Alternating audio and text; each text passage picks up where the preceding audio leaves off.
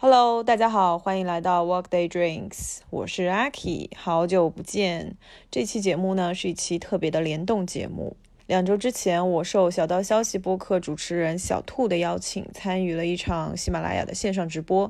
那小兔呢，就是我们节目八十八期吧，二十九岁毅然离职谷歌，辣妹人生不设限的那期的嘉宾叫 Lily。嗯，那期也非常的好玩，大家也可以找来听。那么有幸呢，在他们的节目当中，跟常驻嘉宾某互联网巨头公司资深的测试恒温老师，呃，聊了聊年底了一些跳槽和我在互联网工作的一些感受。那么那天呢，我本人因为一些特殊的原因啊，状态不是非常的好。但是恒温老师和 Lily 的经验和对谈呢，让我自己也受到很多启发，收获很大。所以也希望这期可以对大家有所启发。那话不多说，我们进入正题。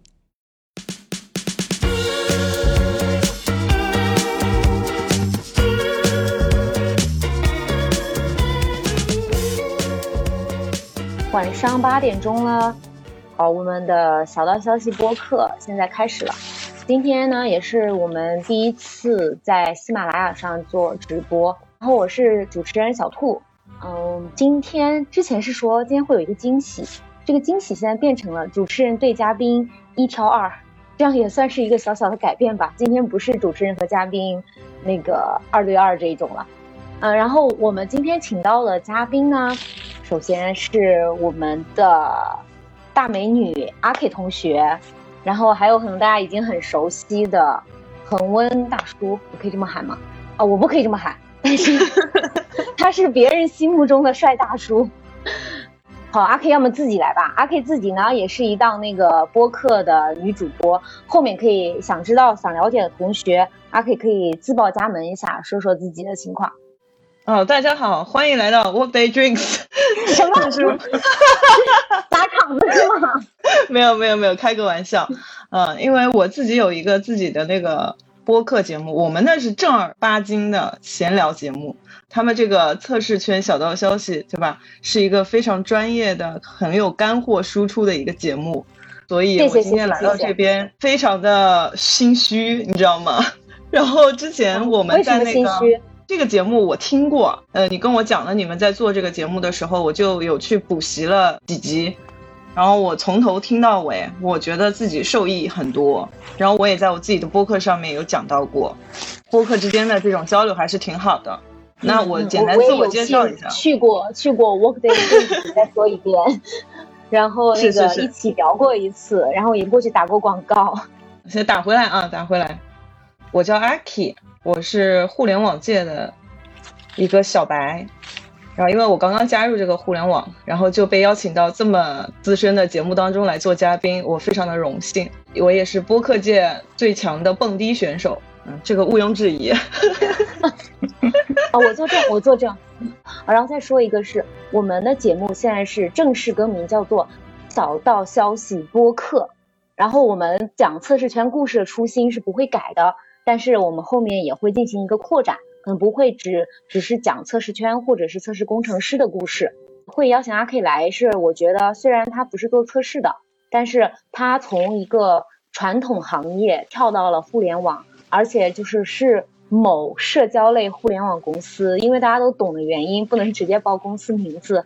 然后他自己跟我聊过，其实他有深刻的体会到传统和互联网之间的一个很不一样的点。然后他也是在某一个职位上，其实在经验上是已经很丰富很丰富了。但他有跟我说过，他当他从传统来到互联网之后，突然发现之前传统行业明明是 title 相同的工作。却很多经验用不上了，所以他从求职到现在入职之后，经历的一些心理上还有一些思想上的变化，我觉得挺值得跟大家分享一下的。就算不是做测试的人，我觉得很多人可能都可以从中受益吧。所以就想到邀请阿 K 过来。然后我们的另外一个嘉宾就是我们大家都很熟悉的恒温，你还是再介绍一下自己。那个大家好，呃，我是大家的老朋友恒温。然后五毛钱的这个陪聊嘉宾啊，对，然后按照惯例，我们要介绍一下这个天气。然后这周双休日天气还是不错，啊，给我家的猫洗了个澡，也做了一下明年的这个工作规划，然后顺便也陪小朋友上上课。呃，最后在这个周日晚上这个八点钟，然后用小道消息做这一周的 ending，这个感觉还不错。对，然后听说今天是要讲的主题是关于跳槽，我还是比较希望希望我的老板不要关注我们这个节目，反而还被听到还是不是很好。对，所以今天其实也不是光想聊跳槽，然后一个是跳槽和面试吧，然后有时候出去面试也不一定是为了跳槽吧，可能是为了刷刷经验这种的。啊，好，那个我插一下嘴，然后麦还是回到恒温那边。我想我应该还在自我介绍一下吧。本来我想我应该不用自我介绍，但最近有一个招聘任务。那我目前是在蚂蚁区块链上班，然后负责区块链业务的质量啊。所以我们最近一直在招人，我们很缺人啊。虽然是年前嘛，但很多人可能等着年终奖不想跳槽，那我们也可以年前面试，年后面年后入职，对吧？然后这个有兴趣的同学可以联系我。我看到有人说是我可以去吗？那你只要有信心能通过这个我们的面试的话，我非常欢迎大家来这个加入我们。对，有人问怎么联系恒温老师？怎么联系啊？哎，我不知道这个这个这里面能不能直接发发我的这个微信号？可以加我微信吧？我们可以试一下。嗯，我们来做个测试吧。来，一边直播一边做测试。对，我已经发了这个我的微信号，然后。呃，非常欢迎大家踊跃投递啊！就面试可能很难。对，这恒温老师一听就很实在，跟着恒温老师干，一定前途无量。话筒这个交给这个小兔同学吧。我们今天三个人都都都比较熟了，然后线下见过的，那么直接单刀直入说正题吧，我们就来聊一聊关于。跳槽面试，你为什么想跳槽？为什么想换工作？各种各样的有趣的、心酸的心路历程这种。我对阿 K 的工作，其实一直到昨天晚上，认真的跟他去聊、去抱佛脚，才知道他是做什么的。要么阿 K 自己再说一下，我怕我就说的不对。因为其实这个工作可能跟我们还蛮息息相关的，我觉得。我做的工作叫组织文化，它可以理解为像公司的内部 PR 这种工作。它一般是挂靠在人力资源的这个部门下面的，我不知道有没有同学听过这个职位或者怎么样啊？我听过，我听过，对，嗯，我也听过，嗯，对，但我们一直觉得我自己没文化，所以需要组织文化的同学们帮忙大家提高一下文化。到现在为止啊，我还是觉得我们这个工作是比较小众的。我昨天也在跟小兔聊说，像我这个工作的话，在学校里面其实是没有这样一门专业叫做组织文化或者企业文化之类的，其实它没有人教，这个比较 tricky。那一开始是怎么样进到做企业文化这一块的？第一份工作是在一个日企，是我通过校招进到那个公司去的。各种轮岗吧，就相当于管培生，好像自己也挺感兴趣。而且我本来专业学的是传媒，能学以致用，那可能我也比较一根筋，从一而终了。那应该还是做的，就觉得还是比较适合自己的，所以才能一做这一个东西就做了有很多年。对，那你在上一次上一份工作的时候，那家公司待了多久啊？做了有五年的时间，对我自己个人的考验啊，什么都挺大的。然后也有一些原因让我离开了这个工作了五年的公司。一开始他也是不太注重企业文化的，我进去是相当于除了那个当时带我的一个 VP 之外的第一个做企业文化的人。但是我那个时候年纪很小，过程当中走了很多弯路，然后自己也不断的在摸索。其实有学到很多东西倒是真的，但是是不是在那个时候，因为可能你说那个公司其实没有完整的就企业文化这样一个部门或者体系。可能没有人能给你这样的指导，是吗？没有一个很专业的方向的指导，他可能只是一个点上面说，呃，这件事情可能这样做会比较好，或者怎么样。但是作为一个执行者，我学不到系统的东西，然后就决定离开那家公司了，是吗？嗯，对。然后还有一些财务上面的问题，经济状况，对这个我跟小兔私下也聊过很多次。互联网金融吧，是吧？嗯，对，然后就很多事情，我觉得做的不是非常规范，就这点我也是不太能忍受。就这个我也想起我以前在一家公司，然后他不认真交税，嗯，他可能会有一些避税手段嘛，就帮你避税啊，然后对，然后如果其实帮你避税的同时，他公司也可以省去一大笔税嘛。啊，明白。对，这种看人，有的人会觉得，哎，这样还挺好的，我好像拿到手的钱会多一点。对，到手的是会多很多。那个时候。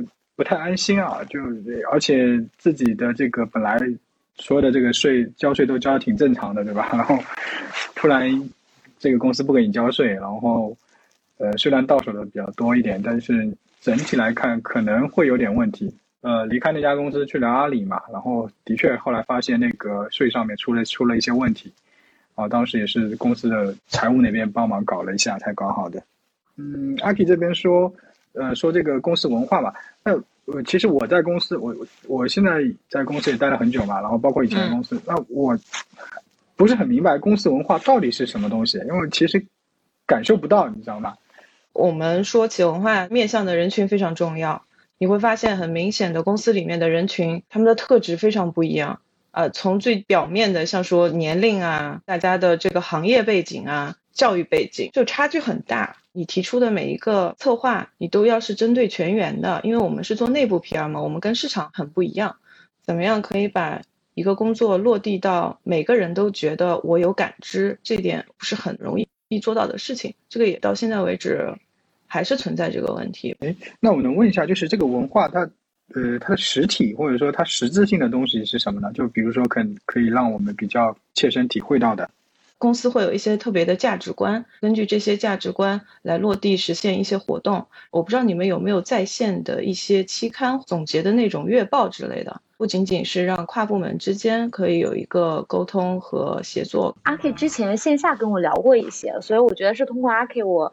我对那个公司里其他的岗位也有了一个认知吧，就像比如说做企业文化这种，以前我对阿 K 的认知都是，嗯，阿 K 是做市场部门的，那后面才慢慢意识到这是完全不一样的不一样的事情。对，一个好奇的点就是，呃，像比如其他工作，比如是说做测试、做开发或者是产品经理，可能都比较容易去做一个绩效考核，然后做那个 KPI 什么都很好定。我不知道，如果是做组织文化这种，你们怎么来定自己的 KPI？是看活动办的好不好，还有员工的反响吗？基本上是这样。比如说做完一场活动之后，有个复盘，发一个问卷调查，呃，参与者然后来打个分啊，来提个意见啊，然后我们看一下这个满意度。就是这种满意度可能也会是对变成你们绩效一种考核的可能一个维度这样。这个肯定是啊，比如说文案输出方面，公司里面有一些雇主品牌。有多少阅读量啊？这也是一个量化的标准，它不是绝对的。我们去面试的时候，基本上也就是把自己以往做的一些作品，不管是视频啊，还是这些实体的东西，当一个作品集给大家看。那这个说到关于找工作的事情，你从之前的算是在传统行业，然后是自己明确的目标，我要换行业，要从传统到互联网，还是说只是机缘巧合，刚好有机会来到了互联网这边？我其实有一个遗憾是，我觉得我每次的选择都不是我自己主动做出的选择。第一个工作，呃，家里面的一些原因被迫离职了；第二个工作也是因为这家公司后来出了点问题。感觉听下来，那个阿 K 都不是主动去找工作，人家都说那个跳槽穷半年，然后改行要穷三年，这个是不是没有准备好啊？一开始的时候是非常被动的，中也经历了非常痛苦和煎熬和没有底气、非常忐忑的一个阶段。阿 K 找工作的过程，我我大概知道一点。然后就其实你是有在从第一份工作开始，可能到后面，嗯，关于挑哪些公司来投简历，然后还有就是怎么样在这个过程中去优化简历，你是有经过一个阶段的，对吧？对，我觉得这个大家找工作其实都一样吧，先把自己的简历去铺一层，然后看看是反馈过来的这个结果是什么样子的，再针对这些反馈做一些改变。慢慢的求职的过程当中吧，梳理这个几年工作一个什么样的收获，有哪些东西是欠缺的，因为人家可能会问到你一些关于你工作专业上面的问题，但有些问题我是真的觉得是灵魂拷问那种，我之前是没有很好的去总结，通过这些面试。会让我慢慢的去复盘和积淀我之前工作带给我的一些东西，这会让我更加的明确自己的目标和呃发现自己的特点或者说优势。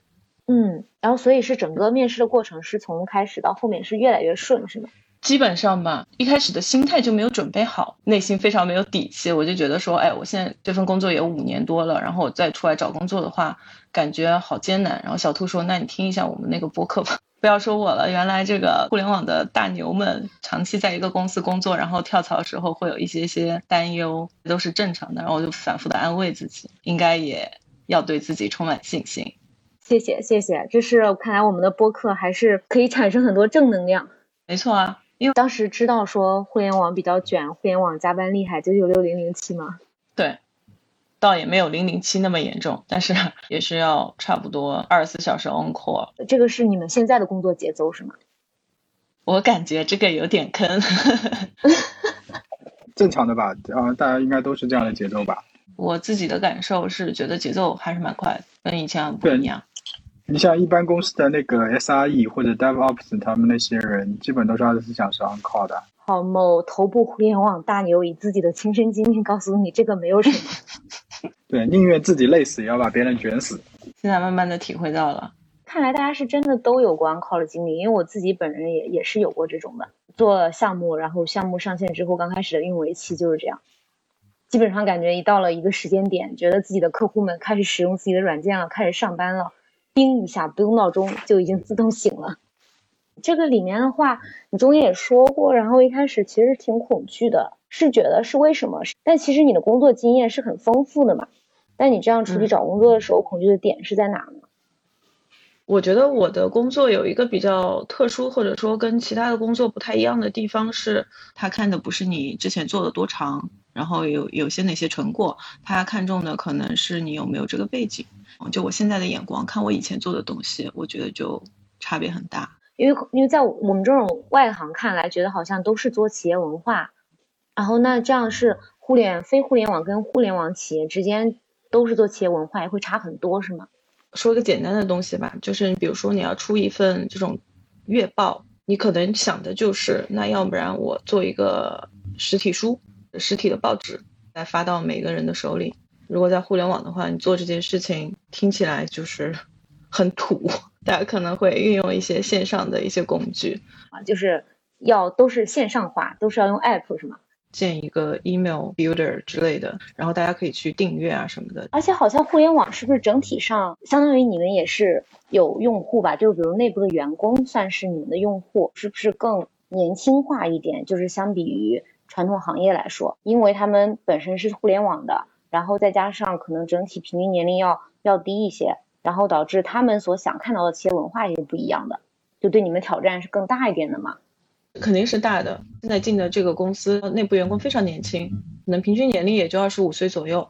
那面对他们做活动、内容方向策划的话，你会发现有很多意想不到的小惊喜。大家发一个礼品，然后这个礼品是我们的 icon，然后大家就用那些颜料去涂这个 icon。有的人还在加班画这个东西，你知道吗？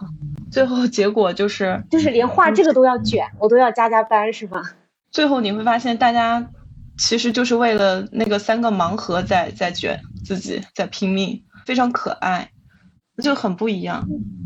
哎，那说到这个，恒温自己有没有参加过这种企业文化的什么活动，为这种文化卷过，加班做什么什么事情？啊，没有，我我都感受不到企业文化，所以我一般很少参加这种公司的活动。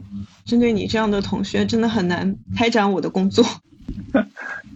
就其实我们对这个企业文化的一个认知，就是给给我们来点实际的，对吧？比如说餐饮弄弄好，对吧？然后夏天有空调，对吧？冬天这个台风弄弄好，对吧？然后厕所里呃坑位要够，对吧？对，就很多很多这种实在实际的东西，而不是说搞一些虚的东西。因为其实大家都是成年人，这种虚头巴脑的东西，对于。我们而言的话，其实不太实用。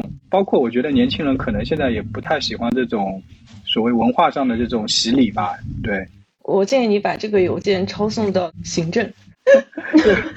就就这个，其实其实不是一个部门的是吧？对，完全不是。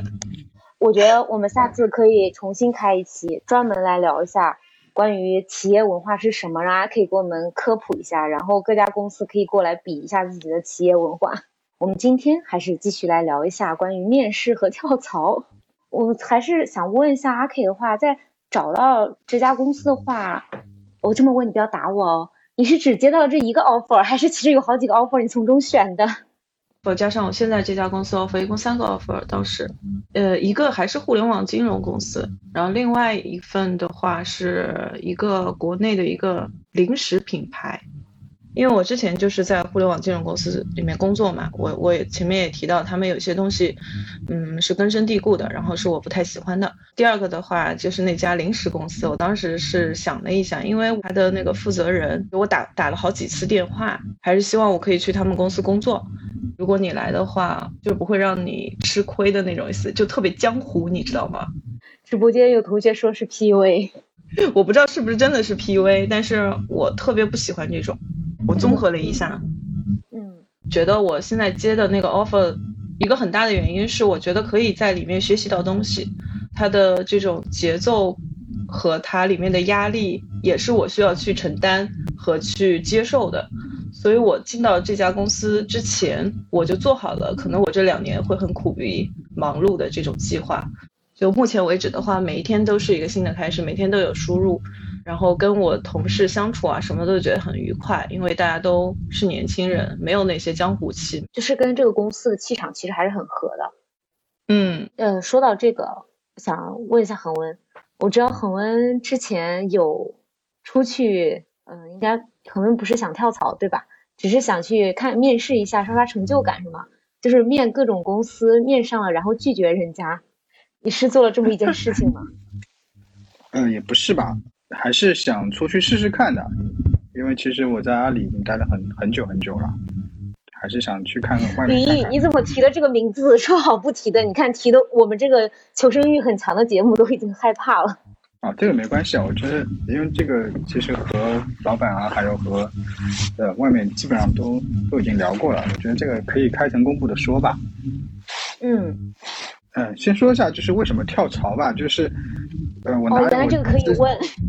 对我，我拿我前几次的跳槽经历来说吧，其实我跟阿 K 比较像，就是我主动的跳槽大概也只有三次。那我我其实经历了大概有六家公司，那其他的几次的话，也基本上是公司倒闭那种情况，所以被被动去找的。那呃，主动跳槽的三次呢，大部分原因一个是呃工作内容对吧？工作内容很糟糕，然后还有个什么通勤时间。对吧？然后身体原因，呃，钱钱少事多，对吧？人际关系，然后等等，然后反正所有的情况，总结一句就是不开心嘛。然后你要想走，其实你有很多理由；你想留下也有很多理由，你总归能说服自己的。所以，嗯，我每次要走的时候，呃，基本都是冲动型的吧。我个人觉得我自己的每次跳槽都是比较冲动的。呃，我在加入阿里之前，其实是在一家。呃，这种民企也是小民企，然后我当时拿到 offer 的时候，我去辞职的时候，呃，我的那个呃，hire 就是我的经理又跟我说，他说你确定，呃，你离开一个坑不是跳入另外一个坑吗？对，所以我对我自己而言，我我觉得我每次都都可能没有想好，就是不是说一般来说都是谋定而后动嘛？那我有的时候我就是这个，呃，就是还没有没有想的太想的太仔细吧？对。像你这种大佬，就是一旦别人听到你愿意试试的风声，就全部蜂拥而至。那那也并没有，就是我自己有投简历，然后我一般主动投的简历都是离家近的工作，就我会我会一直在这个 boss 直聘上，然后刷就是离我家近的职位，然后去投，嗯，从来就是没有回应，就基本都是零回应的。那我一度怀疑他们这种就是就是在挂在 boss 直聘上打广告的。然后更多的时候，一般都是猎头啊，或者是说，呃，内推的方式，自己投的好像靠谱的不是很多吧，基本是内推的会比较靠谱一点。你当时找离家近的工作的目的是什么？只是单纯的不希望有太浪费太多时间在通勤上，还是有出于照顾家庭这种目的？呃，就是想下班早一点啊，下班早一点的话可以做很多事情。阿 K 找工作的时候应该没有很关心距离这一种吧？也有一点点关心。如果是同城的话，我考虑的一个距离问题，一开始没有特别明显。广投简历，然后想要积攒自己这个面试经验，因为我已经五年多没有出来面试了嘛。再远我也会去，当时我还去了松江的一些公司，然后去面试。我知道我可能最后如果是成功了，我可能也不会来，就是为了刷这个经验。但也要看工作了。虽然我这么说也是被打脸了，因为我现在公司通勤时间也有点长。现在通勤是多久？在一个半小时左右。单程吗？对，还是有点远的。对，这个和我差不多，我已经坚持了十多年了，一个半小时的通勤，就你习惯了就好了。哦，怪不得你会去看去刷自己家附近的，我其实一直不知道，原来你上班需要这么久的时间。对，所以以后下班之后要约喝酒的话，可要早一点，不能太晚，要不然回家的话太晚了。好，记住。那我觉得你还是做的比我好一点，还能在工作日的时候约出去喝酒吗？有人问通勤一点一点五小时路上都做什么？听播客呀，听小道消息播客。谢谢。然后恒温说我在听 Workday Drinks 是吗？啊，对我我一直我最近一直在听那个阿 K 的节目，然后当然我好荣幸啊。对。也会看书吧，我基本上会在这个地铁上看那个各种各样的世界名著。哇，不过恒温确实是蛮爱看书的，我其实挺佩服能静下心来看书的人，就是觉得你能静下心来看书，你就能做成很多事情，是需要毅力的。看世界名著容易睡着啊。这个可能是分不同人。那恒温能说一下自己最终拿到多少 offer 吗？呃，不太方便说吧。嗯嗯，基本上每个都到最后的谈心的一个阶段。最终我知道你其实是没有选择离开的嘛，这个是为什么呢？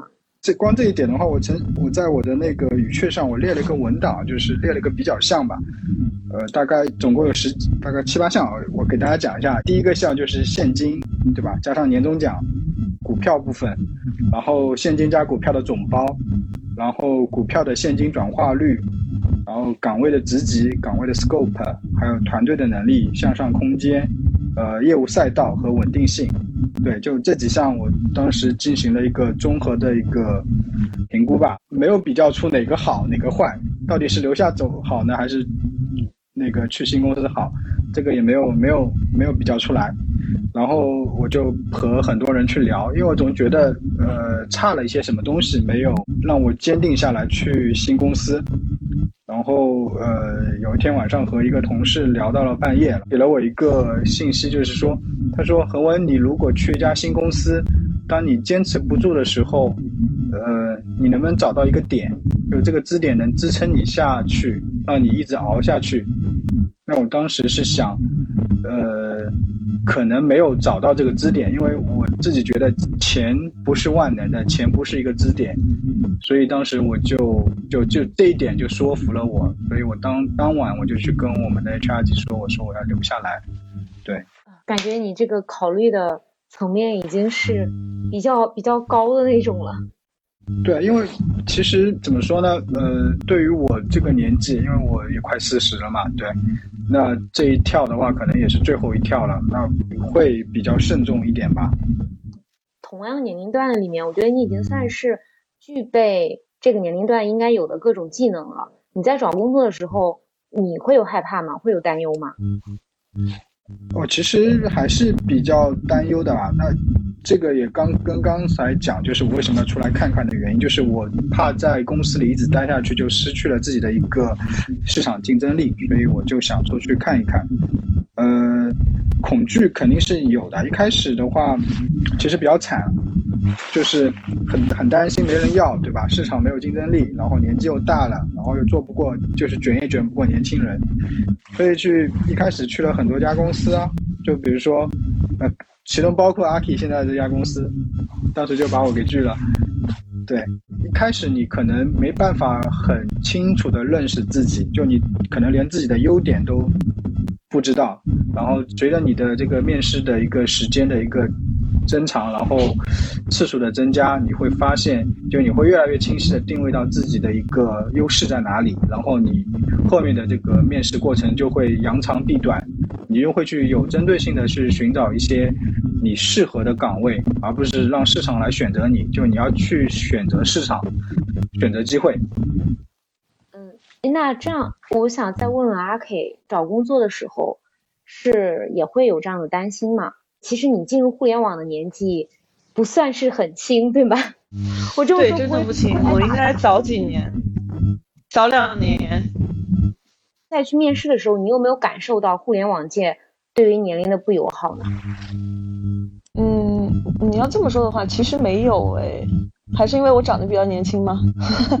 有这么一个小的插曲吧，就是我面我现在这家公司的时候，我我说我之前那个公司是从零到一的一个搭建过程，然后我是我们部门里面最年轻的，然后当时我们这边面试官就说，嗯，那可是你也不是那么年轻呀。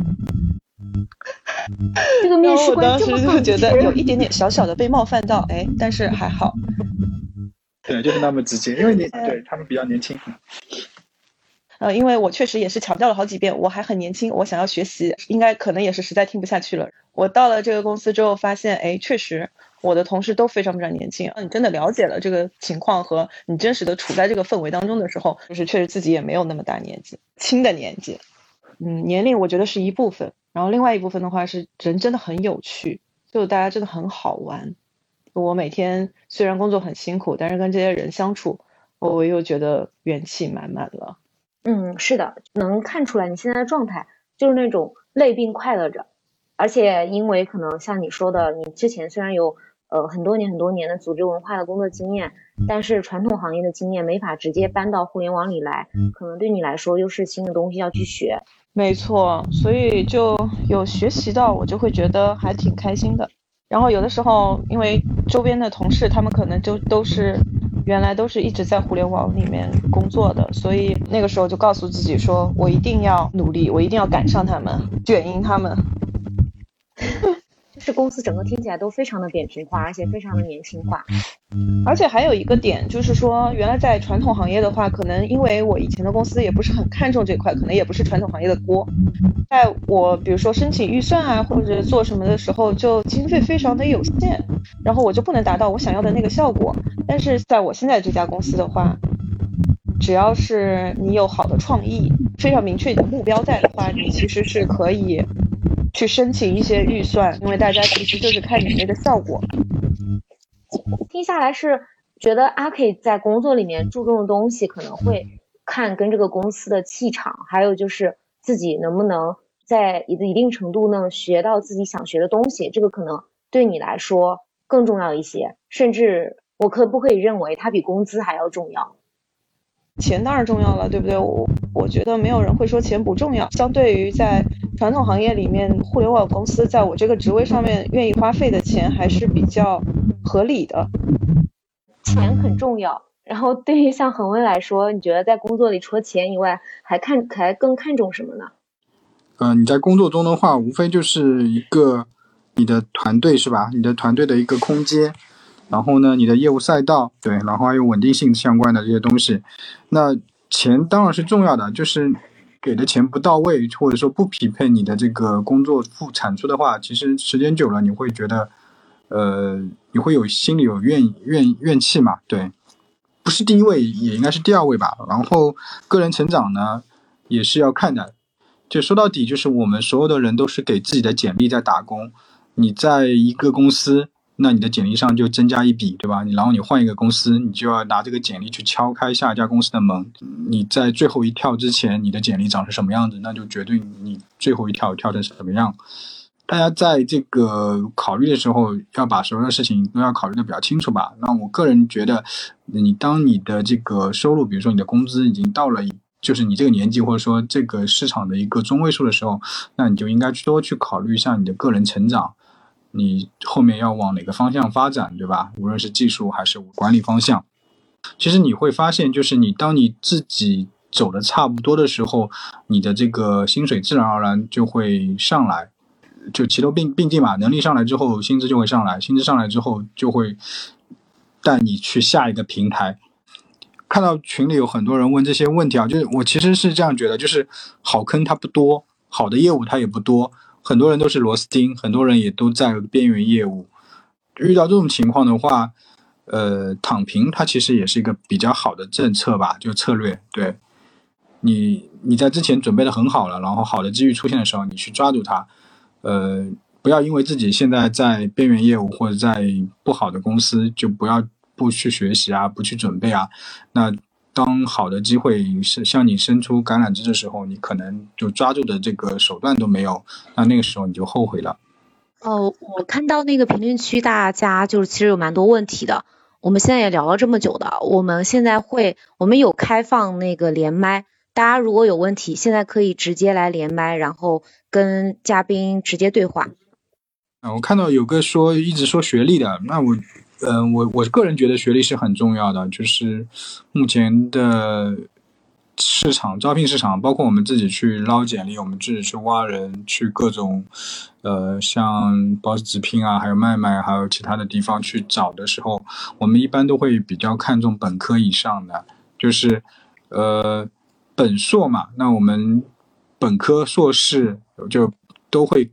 都会看，但是最看重的还是本科，就你本科在什么工，在什么学校，这个是最最重要的。如果你的本科不好，你的研究生很好呢，也不会太好。就是这个这个，我个人感觉就是本科才能体现你的一个比较好的优势。当然，如果本硕都是非常好的学校，那是更好的。呃，我们现在就让连麦的同学按顺序，然后来开麦跟嘉宾对话一下。哎，Hello。刚刚连麦成功的同学，现在可以说话了。听，现在听得到吧？嗯，可以听到。啊，好，就就是想问一下，就可能我不一定说去离职嘛，就是是像公司中就是还在职，然后去申请加薪这种的话，一般升的薪资和一个大概的一个时间，就多长时间去提这个升加薪的一个东西是怎么样的？啊，我来回答一下，就是其实我又不是 HR，然后我也不是财务，我对这个还不是很了解。但从我自己的经验来看，你在提这个提这个要要求这个加薪的时间点，一定要是在你公司调薪的这个阶段。就说你比如说你的公司在呃四月份给你调薪，OK，那你最好是在四月份左右提，否则的话，一般公司就小型公司可能还比较好操作，但对于中大型公司的话，它是没有。他不可能是为一个个人而去开启这种就是调薪渠道的，那这是第一点。然后第二点的话，呃，就是就是其实你你没办法去要挟公司，或者说你拿离职去要挟公司，那是那是不人道的，或者说其实你心里会过意不去，对吧？呃，我相信基本上是你当你的这个成长或者说你的这个工作能力已经到达了。呃，或者说能匹配更高的薪资的时候，呃，你的主管或者说你的这个上级应该是能看到的。在这个时候的话，你去主动找他聊的话，你会，你可以先去找他沟通，对啊，表示出你的这个诉求，他这个时候会比较柔和一点，然后通过你的上层去帮你运作会好一点。哦，但是就是主要是我们现在直接是老板来管，其实有点。但老板又不是很能知道我们每天干嘛。呃，那这个就要，就是说你的一个考核机制没有办法确认下来，是吧？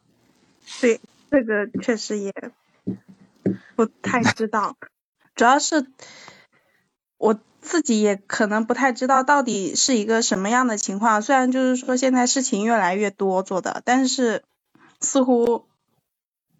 老板不会管这些，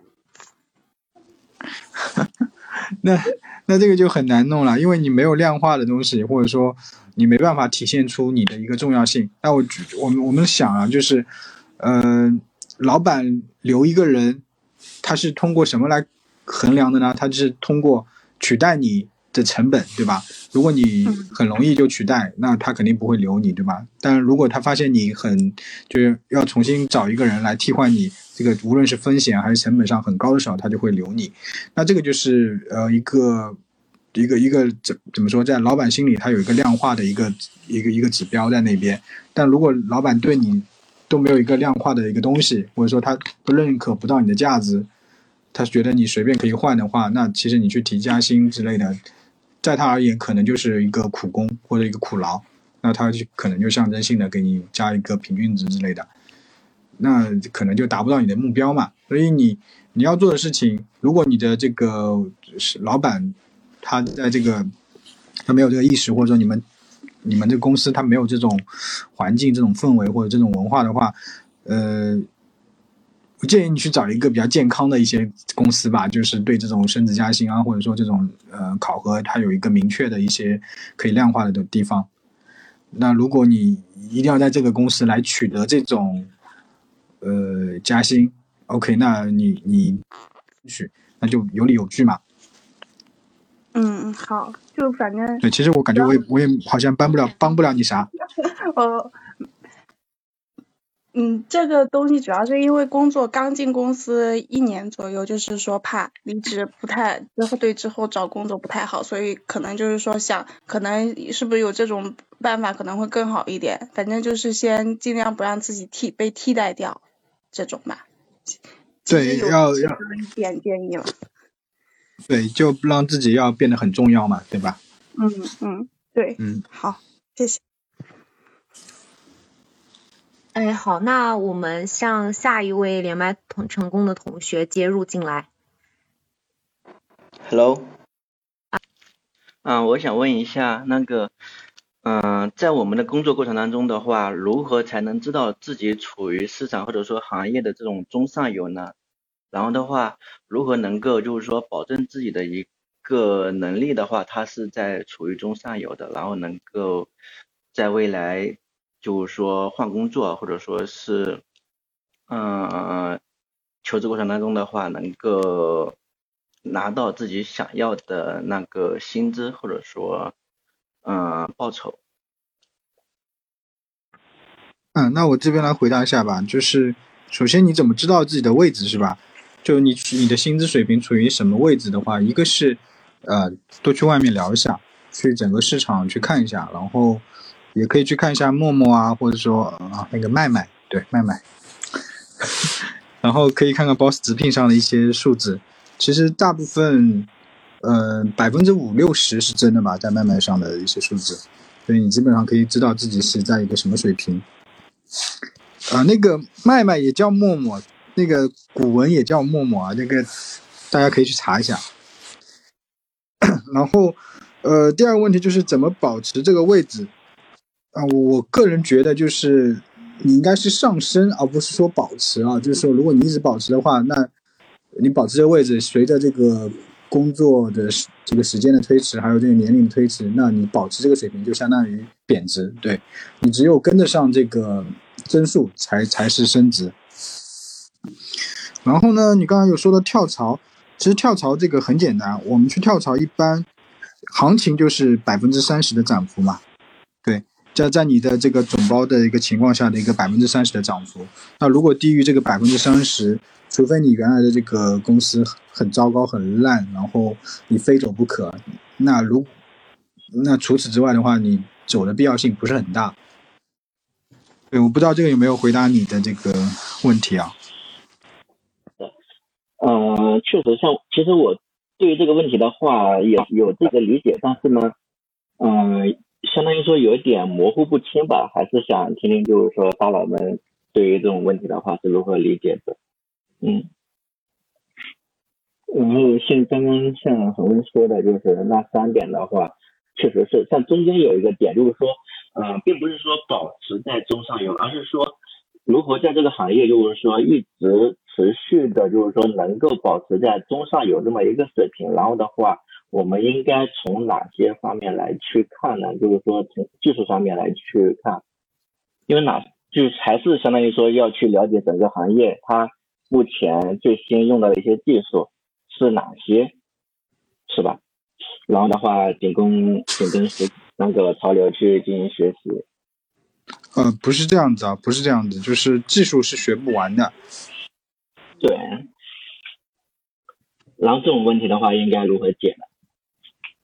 对，所以你要规规划好你自己的一个职业生涯嘛，你要确确确定一下，就是你自己未来是走一个什么样的方向，然后你想自己成为一个怎么样的人。就像我刚才说的，就是你的简历以后要写成什么样子，对吧？你出去之后，你是业务专家呢，还是技术专家？你是管理岗呢，还是呃架构岗，对吧？我各种各样的这种方向，其实都是有不同的一个侧重点的。那你一定要做好自己的规划。哎，好的，那我我们。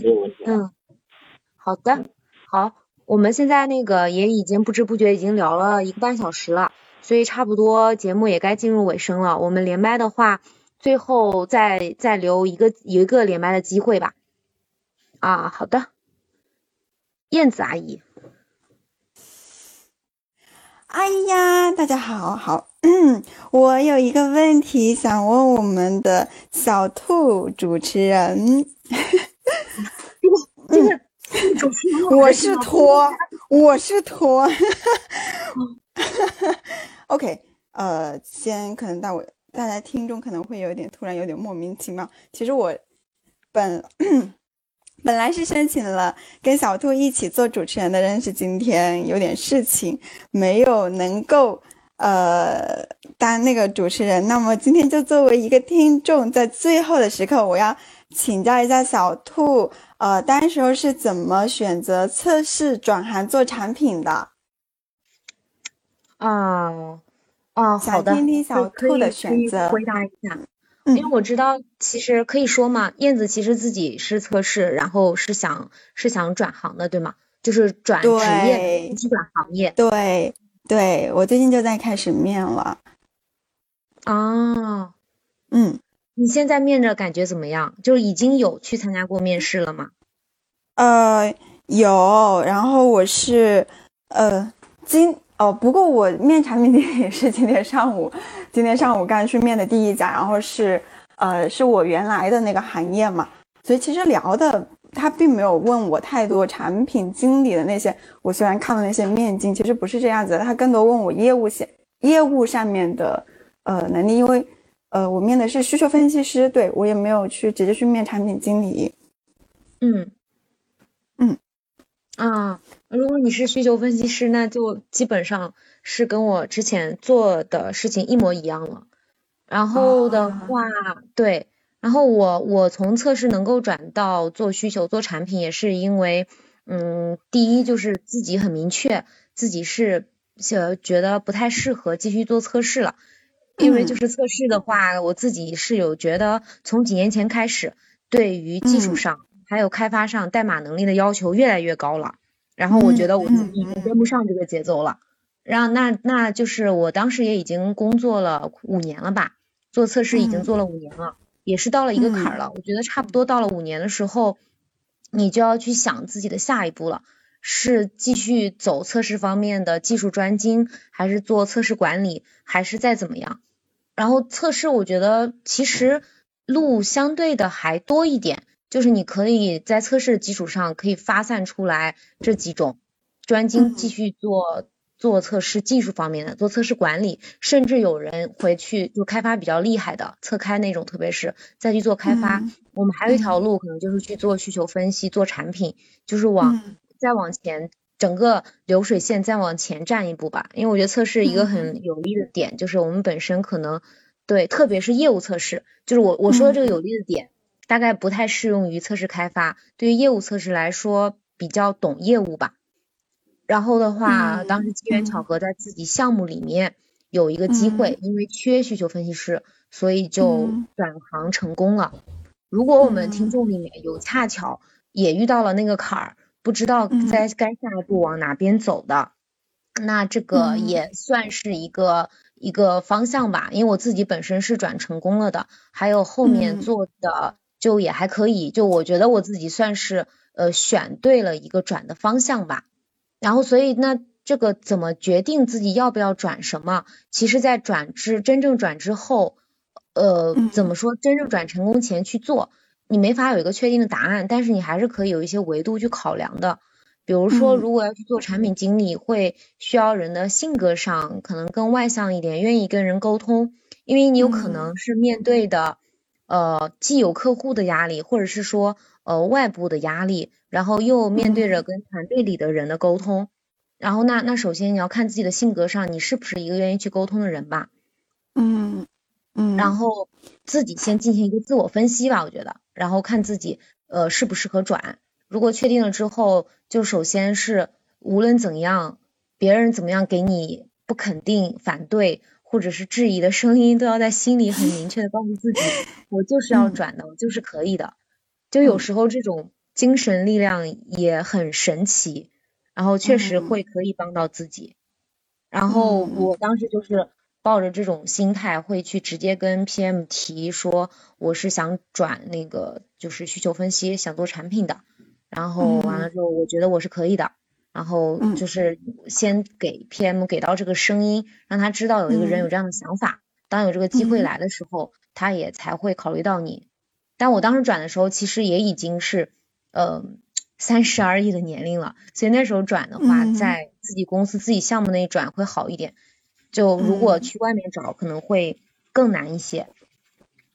嗯。就而且我觉得更最难的是真的转成功之后刚开始的阶段吧。就是做做需求分析或者产品的思维跟测试的思维方式会很不一样，哪怕不换行，在同一个行业，但是大家思考的方式可能不同。就刚开始工作的转了之后的那半年会比较痛苦吧。嗯，对，但是只要确定了，一定要相信自己，要去试。嗯，哦，然后机会来了就尽要去抓住它吧。因为确实我也有身边有人转了之后其实不成功的，就是尝试之后，对对对，但是他也没有再转回去了，没有再回去做测试，但只是说就是可能辛苦的路走得更久一点吧，就是别人会觉得他这次转其实不太成功的。嗯嗯，OK，了解。嗯嗯，因为想问小兔这一个原因，也是因为刚才其实小兔也有说过，就是其实测试到。后面的发展方向嘛，刚才我，呃，因为进来的比较晚哈，听到大家都在聊技术方面的，的确，包括说之前咱们上个月深圳的那个，呃，咱们 Test Home 社区举办的那个 M M M T S C 那个大会的时候，其实也是专偏技术方向的。我觉得，如果说咱们测试同学去听的话呢，其实是会有发现，如果说。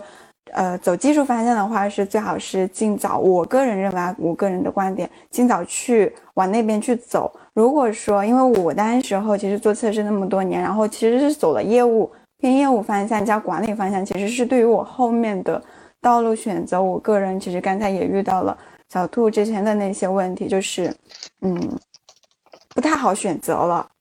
特别是我在跳了一家公司之后，就是呃呃，我没有跳，我不能说我跳了一家公司，而是我从上一家公司离职之后，其实选择就很有限。所以这也是为什么啊，刚才想请教那个小小兔的那个声音。嗯，啊，对对对，这个这一块儿可能都可以再开几期来聊一聊。当测试到了一个节点要转的时候，要怎么说？走到一个十字路口，这可能都不只是一个十字路口。多岔路口的时候，到底要怎么办？对对对，就必须要选一个方向走下去了，否则的话，因为我最近啊，就是因为咱们今天的那个海报也是写着三十而立，四十不惑嘛。其实真的在工作工作六年之后，其实我是工作六年之后，就在接近三十这个坎的时候，真的会去想下一个。就是我现在选择方向是否可以做到四十岁？我觉得现在我对于就是未来十年的一个担忧，或者是那个的话，呃，就其实就还是有些焦虑的，所以就很刚才就请教小兔这个问题。OK，我的问题已经问完了，看看有没有其他的同学要连麦的。我要怎么关这个？就直接结束连线吗？对，直接结束连接就可以了。然后好的，现在的话，因为今天也聊的比较久了，时间有点晚了，所以我们可能没法再给大家继续连麦的机会了。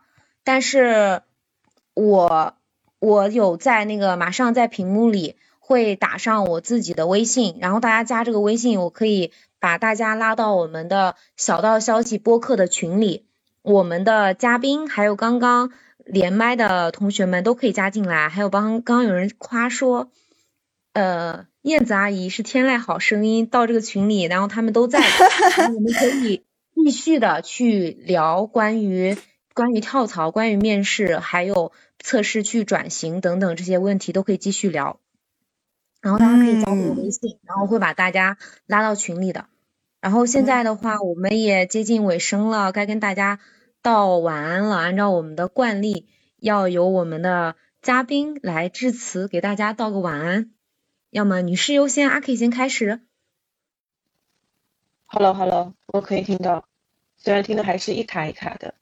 有一点吧，就是我觉得我比较欠缺的，在之前的工作经验当中，就是说我自己没有很主动的去做一些选择。呃，如果再给我一次机会的话，当然以后还有很多的机会，我会倾向于自己去做规划，去主动的做这些选择。然后第二个的话是，我觉得，呃，一个自我的驱动力吧。跟大家共勉啊，不是说大家要怎么怎么样，因为我自己其实做的也不是很好。看看自己到底想要什么，最看重的品质或者特质到底是什么。这样子的话，即使是这个工作再辛苦，怎么难熬，它其实没有什么好抱怨的，因为这些都是你自己的选择。然后时间是非常宝贵的，如果人生当中面对很多的这种，嗯，可以选择的机会，大家要及时的去把握住。最后一点呢，就是说建议多听听播客。通勤时间长的同学，小道消息播客，Workday Drinks，可以在工作之余有一点轻松的氛围，可以感受一些生活当中的美好。好啦，好，谢谢阿 K，恒温，感觉，嗯，差不多了吧？我我好像聊的还比较少，就是如果大家有这方面的这个工作上的一些困惑啊，可以在我们的这个微信群里沟通。对。然后我这边，呃，也在招人嘛，然后有兴趣的同学可以来继续投，其他没有。对，最近的首要目标就是招人。好的，那我们今天聊了蛮久了，好，谢谢谢谢两位嘉宾，然后谢谢各位同学，这么晚了还一直陪在这里跟我们一起聊。我们有什么还没有聊完的话题，可以在屏幕上看我的微信，然后加我好友，我把大家拉到小道消息播客的群里，我们可以继续讨论。还有抽奖是吧？啊，对的，我们会送出两本书，一本艾辉老师的书，一本思文老师的书。然后到时候，呃，刚刚连麦成功的同学可以过来找我领奖，所以一定要记得加我的微信哦，不然就拿不到奖品了。好，微信号码我再我再发一遍。